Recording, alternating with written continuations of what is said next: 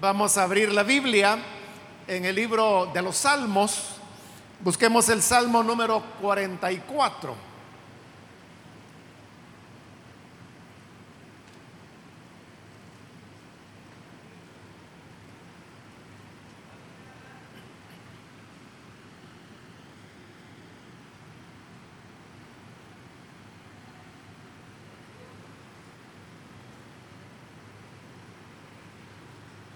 Muy bien.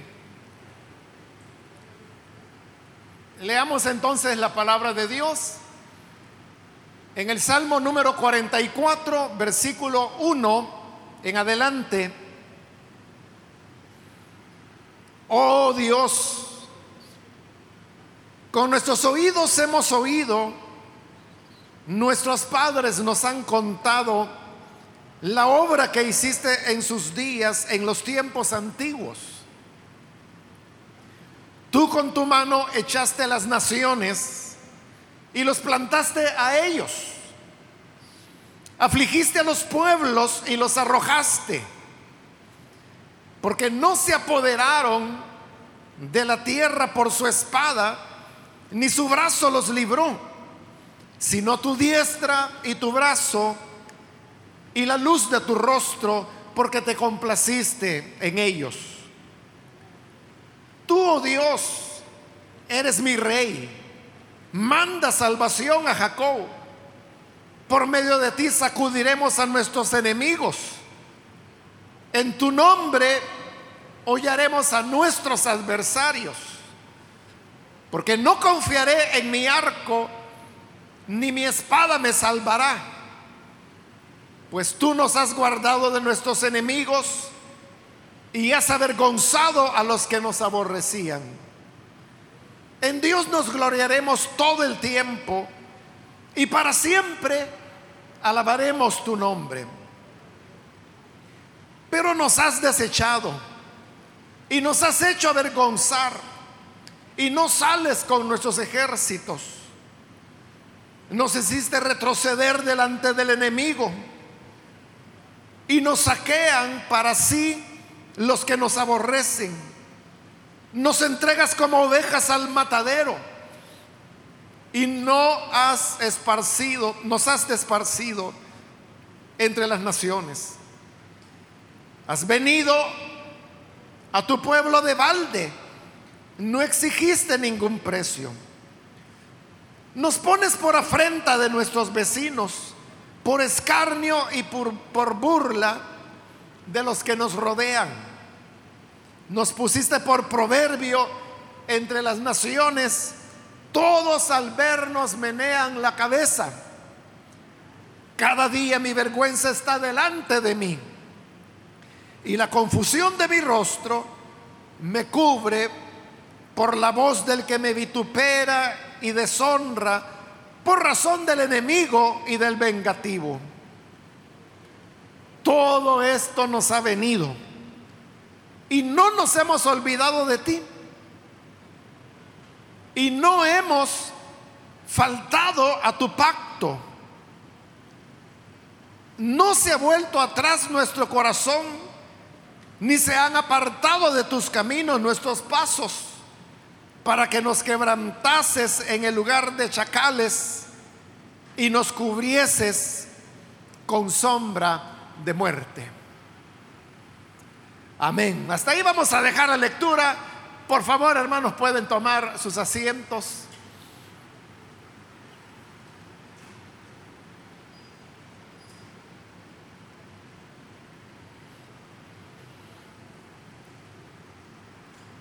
Hermanos, al iniciar la lectura de este salmo, nos damos cuenta que el propósito que persigue es el de traer a memoria lo que ha sido la, la historia de Israel.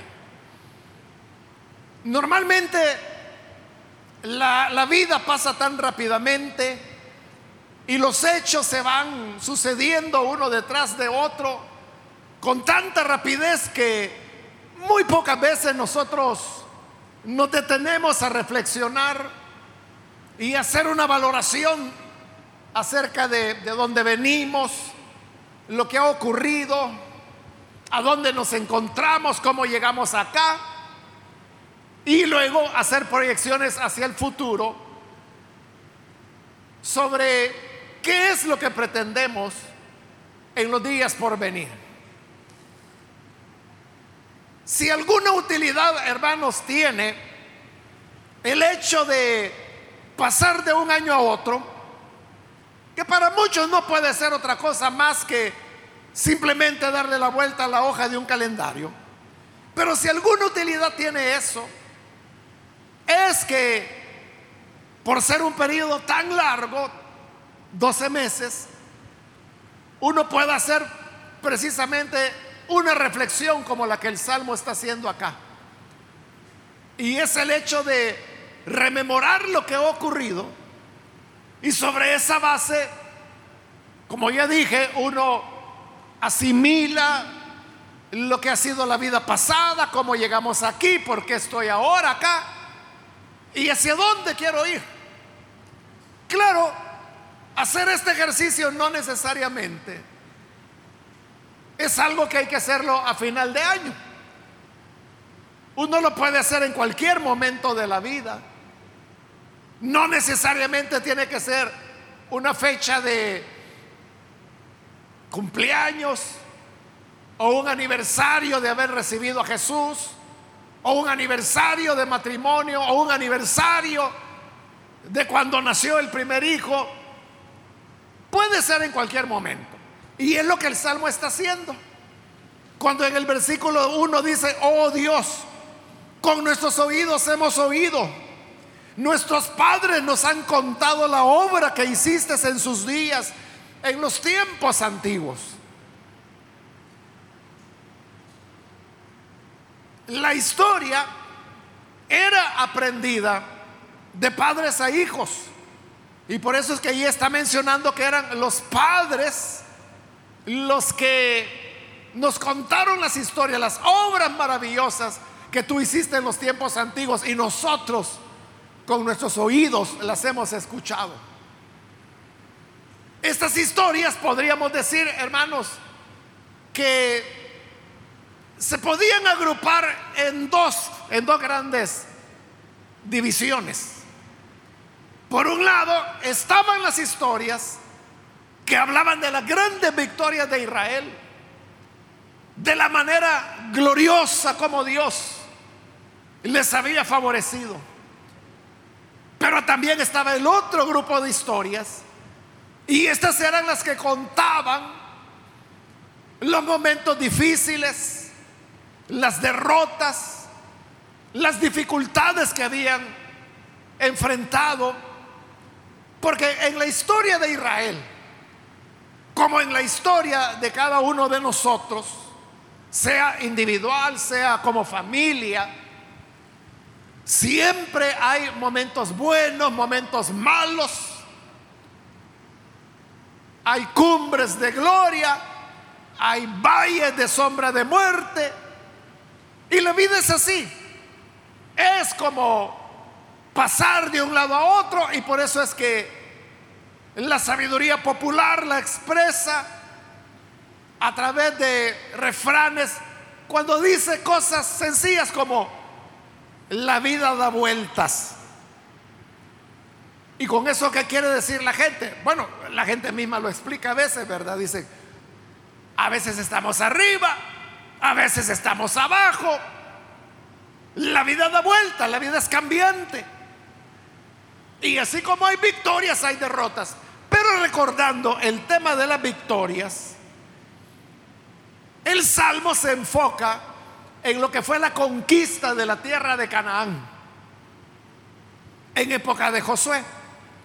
Y hablando de esas victorias, bueno, no una, sino que una serie de victorias fue una racha de victorias que ellos tuvieron al conquistar la tierra.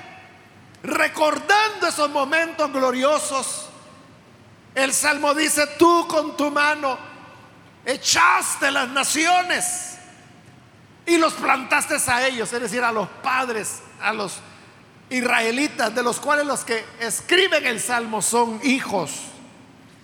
Afligiste a los pueblos los arrojaste. Nuestros padres no se apoderaron de la tierra por su espada, ni su brazo los libró. Es decir, no fue la habilidad militar de ellos, no fue que fueran un ejército muy eficiente, sino, dice el Salmo, fue tu diestra, fue tu brazo y la luz de tu rostro porque te complaciste en ellos. Entonces está hablando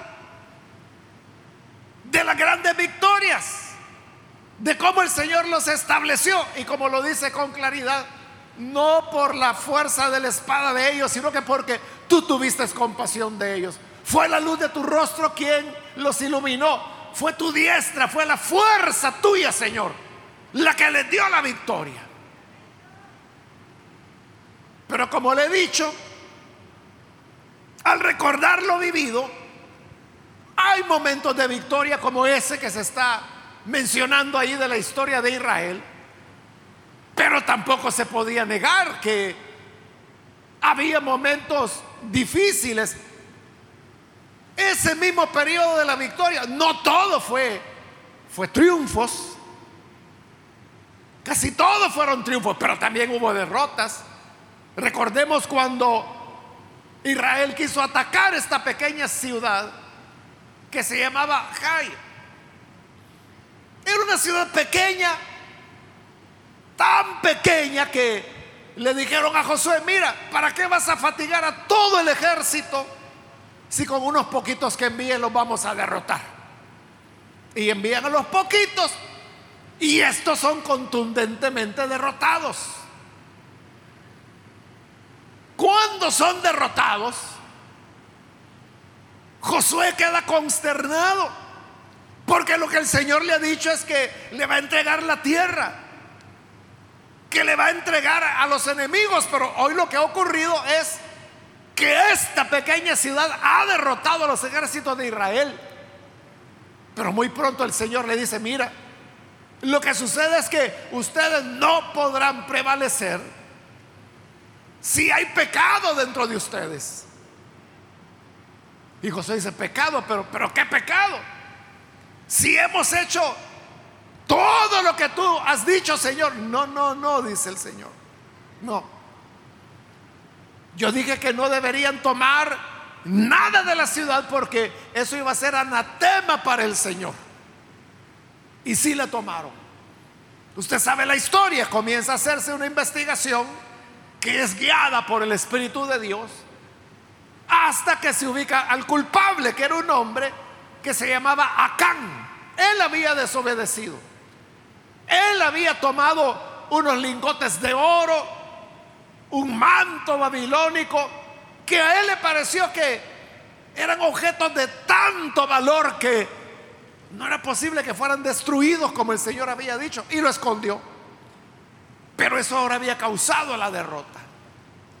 Entonces ahí tiene, en un periodo que como le dije, fue caracterizado por una racha de victorias de Israel. También hubo derrotas como esa derrota en Jai. Por lo tanto, al tener memoria y recorrer lo vivido, uno va a descubrir eso.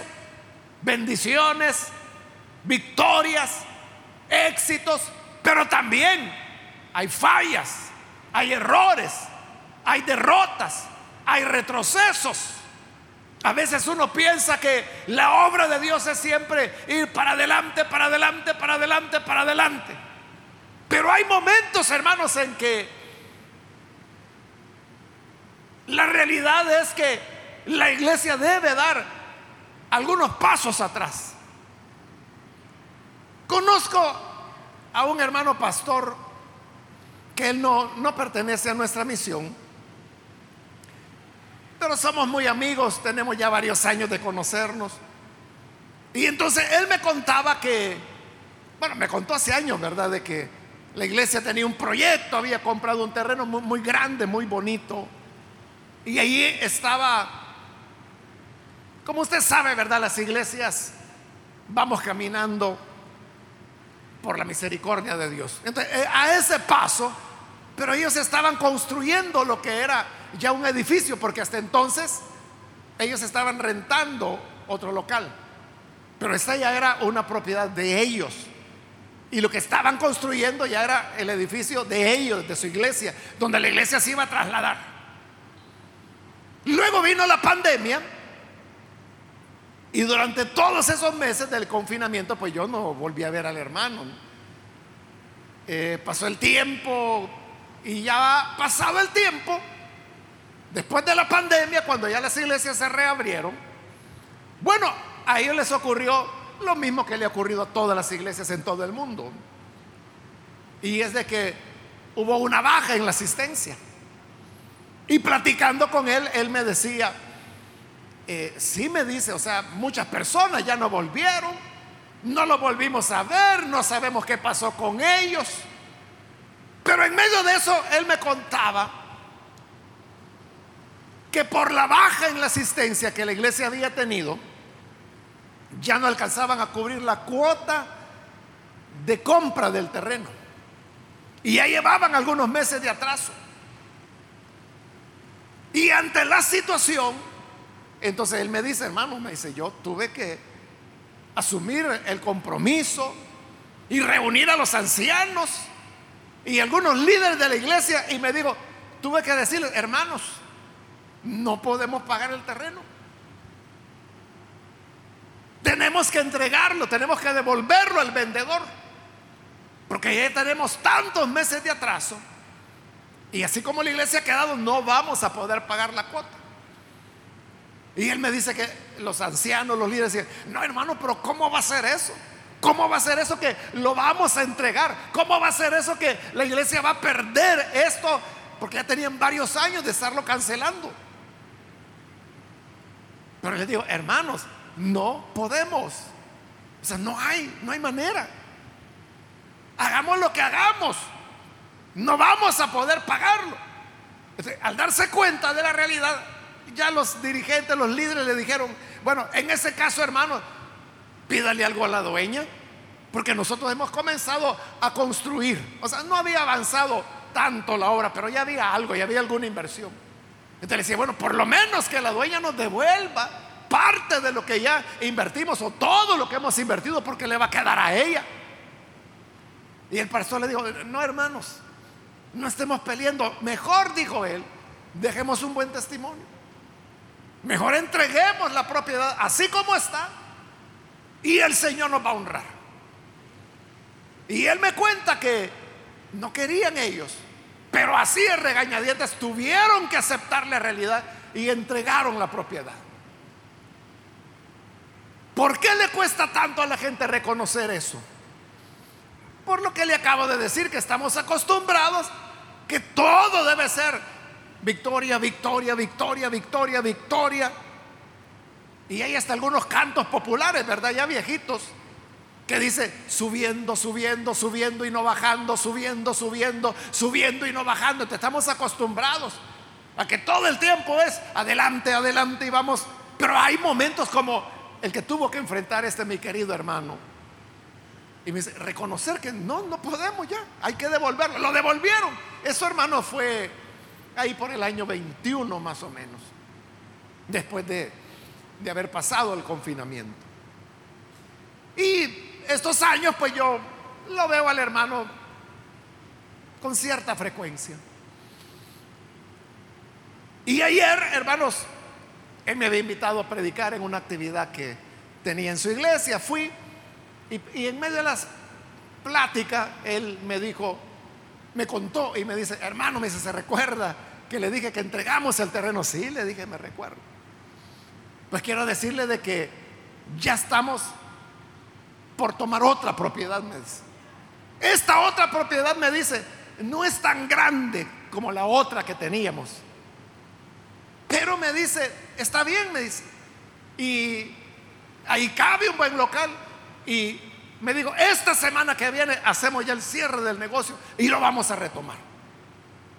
Están tomando otra propiedad, pero que ahora pues está al alcance de la nueva realidad de la iglesia. Qué bueno, ¿verdad? Por ellos. Pero lo que yo quiero resaltar, hermanos, es el tema de que a veces hay derrotas, que a veces hay retrocesos, a, a, lo cual pues uno no se resigna y uno dice, no, es que el diablo es el que quiere que retrocedamos. Y el Señor no le va a permitir al diablo que nos haga retroceder. Eso es lo que uno piensa.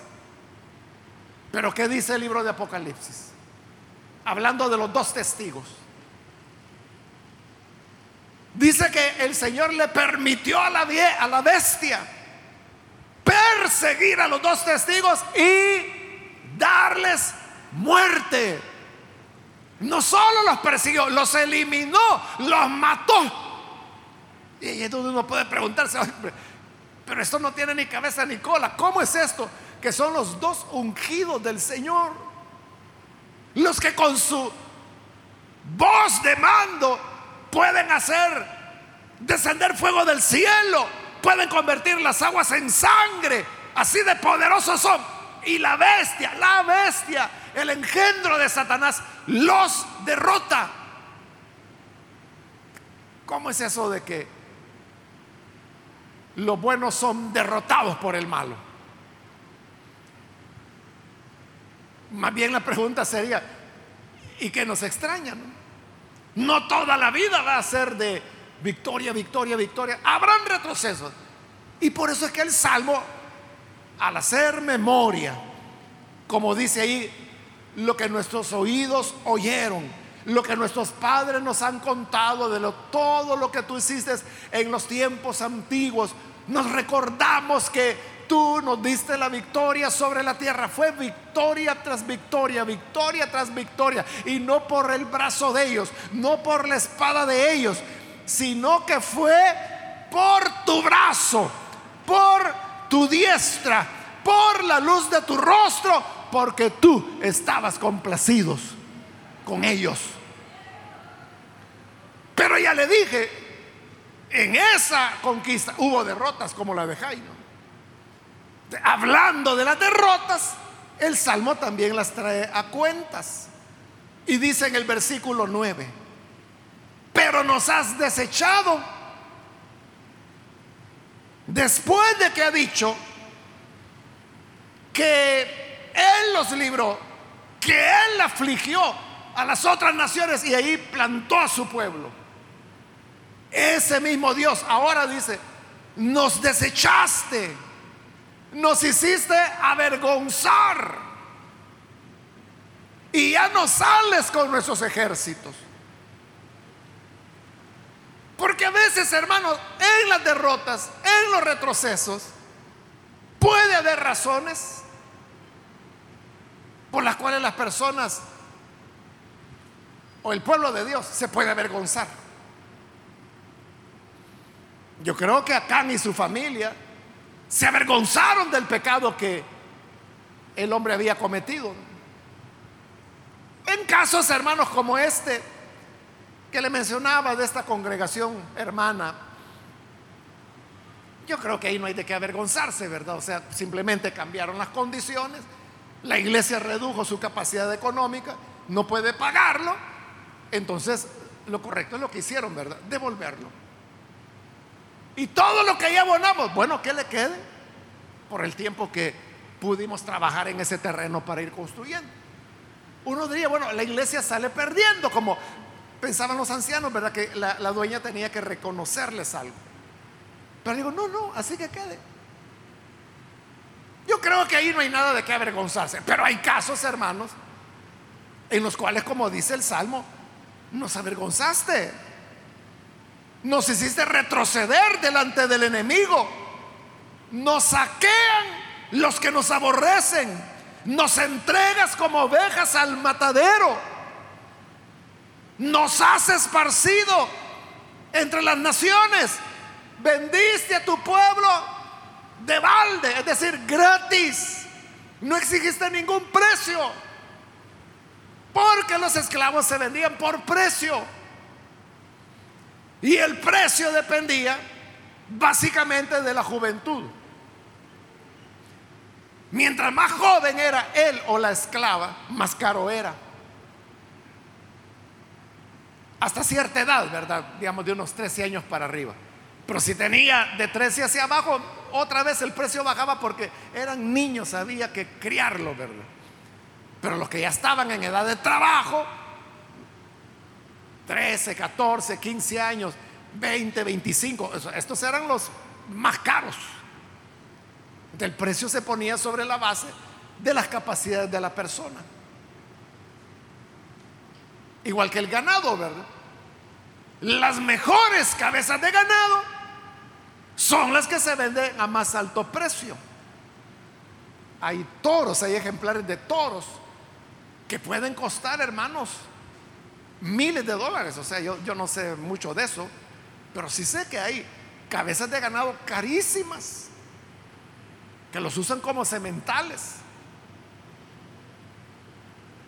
Pero lo terrible aquí es que cuando el Señor pone en venta a su pueblo como esclavos, dice que el Señor los dio de gratis, sin pedir ningún precio.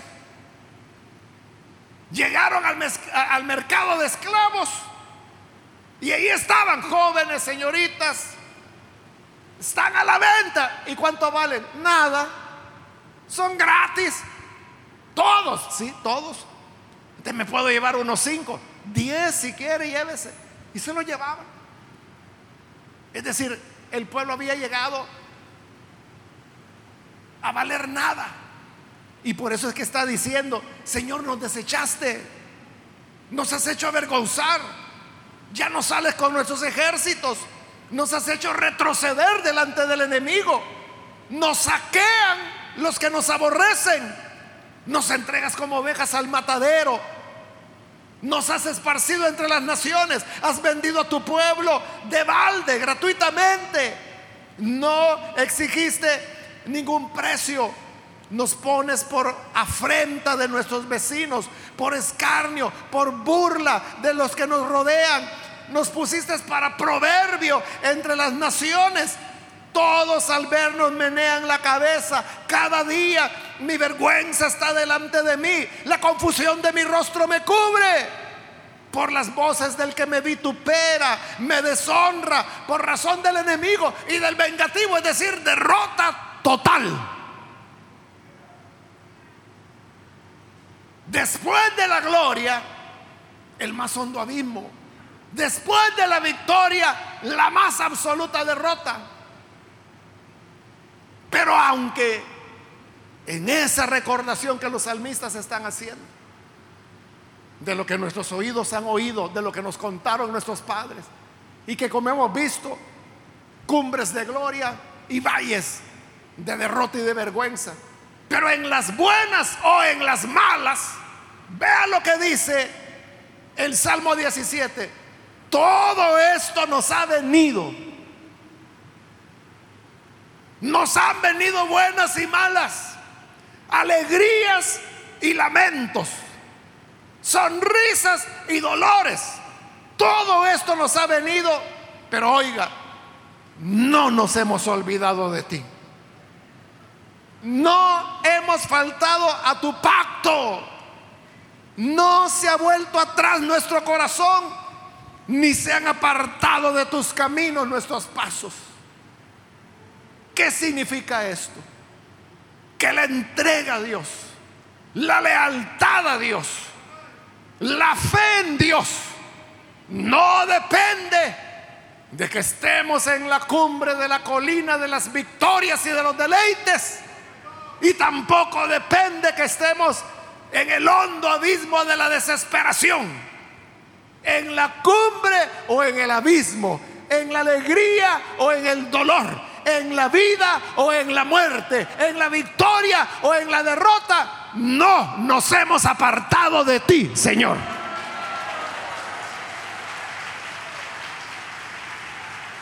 Esa es la clave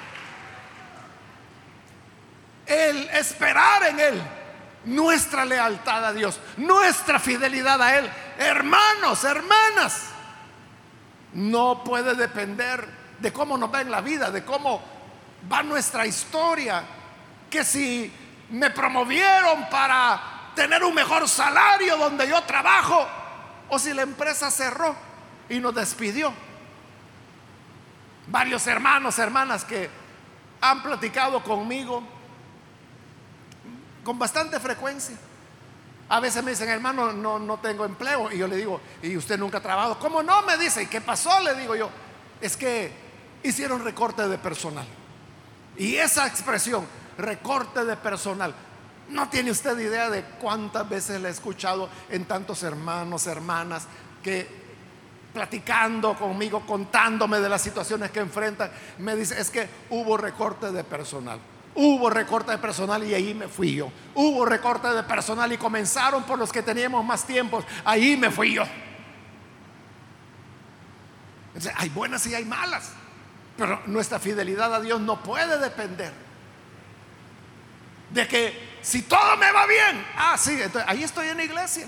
Ahí sirvo. Ah, no, mire, si, yo quiere, si usted quiere que yo sea diácono, soy diácono. Si quiere que sea protocolo, soy protocolo. Si quiere que sea comité de apoyo, soy comité de apoyo. Si quiere que sea líder, soy líder.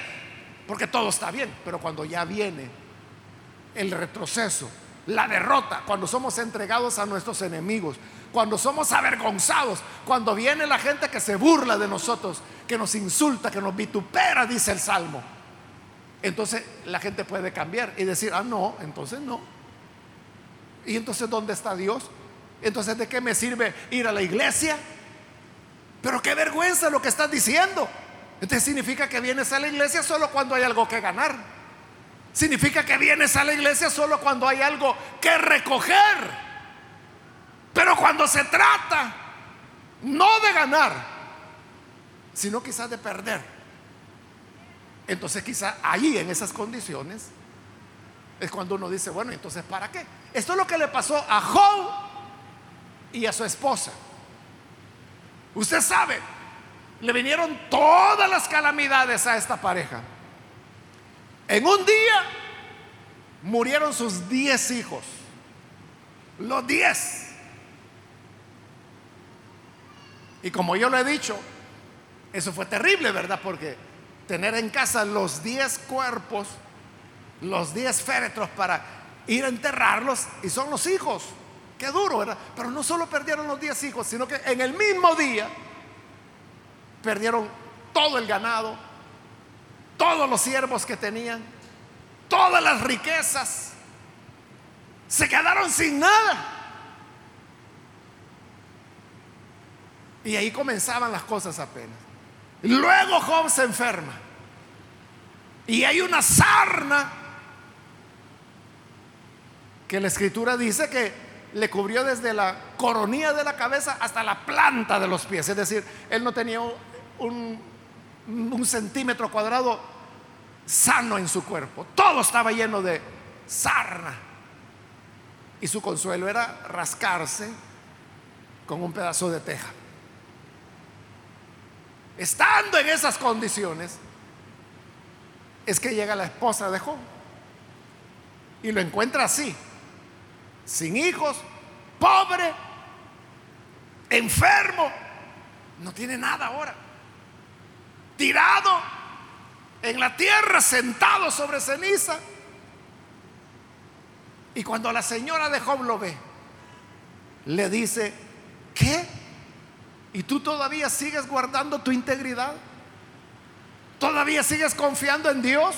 No, le dijo, maldice a Dios y muérete ya de una vez, le dijo. Es decir, que ella era la clase de mujer que sirve a Dios, pero cuando hay riqueza, cuando tras un hijo viene el otro, y el otro, y el otro, y el otro, eran diez hijos. Cuando el ganado se multiplicaba, cuando estaban seguros, cuando adquirían más siervos y siervos, ahí estaba feliz, ahí ella era, aleluya que vamos al culto, que vamos a adorar a Dios. Pero me debe lo perdieron todo.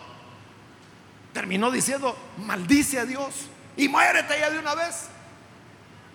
Pero ¿qué le respondió Job? Como cualquier mujer tonta has hablado. De Dios recibimos todos nuestros bienes. ¿Por qué no vamos a recibir los males que Él nos envía?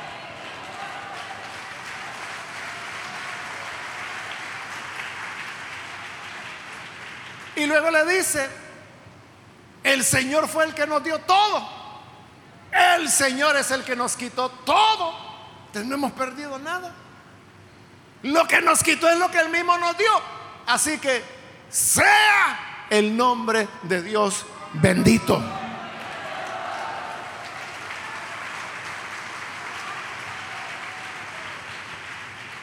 Entonces, Job era no aquel que sirve a Dios y aleluya cuando todo está bien, cuando le aumentaron el salario, cuando fue a comprar gasolina y le dieron un cupón y resulta que sin saberlo se ganó un carro nuevo. Allí sí, ¿verdad? Aleluya. Testimonio tengo, hermanos. Job era aquel que en la prosperidad, en la salud, amaba a Dios, pero en la pobreza y en la sarna seguía amando a Dios. Para él no había diferencia. Eso es lo que el Salmo nos está diciendo. Señor, tú nos libraste. Tú fuiste quien nos dio la victoria, no fue la habilidad de nuestras manos. Pero también tú nos desechaste, nos hiciste avergonzar, ya no sales con nosotros, nos has hecho retroceder delante de nuestros enemigos. ¡Qué vergüenza! Todo esto ha venido, pero no nos hemos olvidado de ti. No hemos faltado a tu pacto. Entonces la fidelidad a Dios no es por lo que Él nos da, no es por lo que podamos recibir de Él. La fidelidad a Dios es por quien Él es nos dé o nos quite, nos sane o al igual que Eliseo, muramos de la enfermedad que padecemos. O sea, las dos cosas pueden ocurrir. Eso era lo paradójico, ¿verdad? Que Eliseo andaba sanando a medio mundo y resucitando muertos. Pero cuando él se enfermó, la, enfermedad lo mató. Y uno puede decir, bueno, ¿y este que resucitaba muertos no podía sanarse él mismo. No. Pero eso sí, Eliseo alababa a Dios y era leal a Dios cuando resucitaba muertos, como cuando su enfermedad lo estaba matando y lo llevó a la tumba. Igual seguía adorando a Dios. La pregunta que nosotros debemos hacernos es que si nuestra fidelidad y nuestro servicio a Dios depende, hermanos, de que si estamos en la cumbre o si estamos en el valle. O es que nosotros, hermanos, no nos importa. Que si recibimos, le servimos. Si perdemos, le, le servimos. En la alegría le servimos, en el dolor le servimos, en la salud le servimos, en la enfermedad le servimos. Hay ocasiones, hermanos, en que vamos a enfermar y sabe, Dios no nos va a sanar. O vamos a tener dificultades y usted dice, Señor, es que si tú me libras de este problema que tengo, yo te voy a poder servir mejor. Eso es lo que pensaba Pablo. Cuando él habla acerca de el aguijón en su carne. Pablo pensaba, si el Señor me quitara este impedimento, me quitara este aguijón, yo le podría servir mejor a Dios. Y el Señor le dijo, no, no es cierto. Si yo te quito ese aguijón, te vas a echar a perder. Pero Señor, por favor, quítame el aguijón. Y el Señor le decía, no, no te lo voy a quitar. ¿Qué? Que no me lo vas a quitar. Señor, quítame el aguijón. Y yo le decía, no te lo voy a quitar. No puede ser, decía Pablo. Es que Él quiere que esté sano para poderle servir. Él quiere que esté libre de dificultades para servirle mejor. Quítame el aguijón. Y a la tercera vez el Señor le dijo, no, no te lo voy a quitar. Y que te baste mi gracia. Porque sabes algo, Pablo. Mi poder se perfecciona en tu debilidad. Ahí entendió Pablo. Entonces digo, quiere decir Que cuando soy débil, entonces soy fuerte. Ah, bueno, entonces si es así, Señor, ya no me sanes. Y él ya no se jactaba. Hermano, yo no tengo ninguna enfermedad. Fíjese que fui a hacerme exámenes al laboratorio y todo me salió nítido. Ya Pablo ya no se jactaba de eso, sino que decía, hermano, yo me jacto en que tengo un aguijón. Un mensajero de Satanás, decía Pablo, para que me esté abofeteando. Y ahí estaba el diablo que le abofetaba de un lado de la cara y después del otro lado de la cara. Y ahí tenía el pobre Pablo, ¡plau! Un golpe, otro golpe. Y Pablo simplemente poniendo la otra mejilla. Así quería el Señor que estuviera. Y uno puede decir, pero ¿cómo va a ser la voluntad de Dios esa? ¿Cómo va a ser eso de que Dios va a querer que Satanás me esté abofeteando todo el tiempo? Pero Pablo dice, de eso me voy a gloriar. De eso me voy a sentir satisfecho.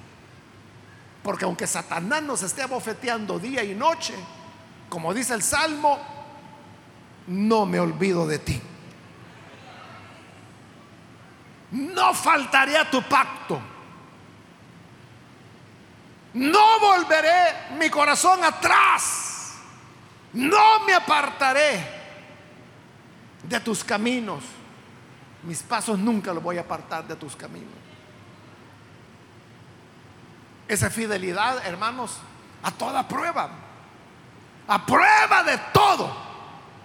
Eso es ser discípulo del Señor. Eso es, hermanos, marchar como Dios quiere que marchemos. Y no andar buscando la más pequeña excusa para traicionar a Jesús y para abandonar su obra y para dejar de servirle y para ser irresponsables abandonando los privilegios que el Señor nos ha dado. No, no nos apartemos nosotros de Él. Sigamos sirviéndole, sigamos amándole en las buenas y en las malas. Seamos así con el Señor. Todos, todos.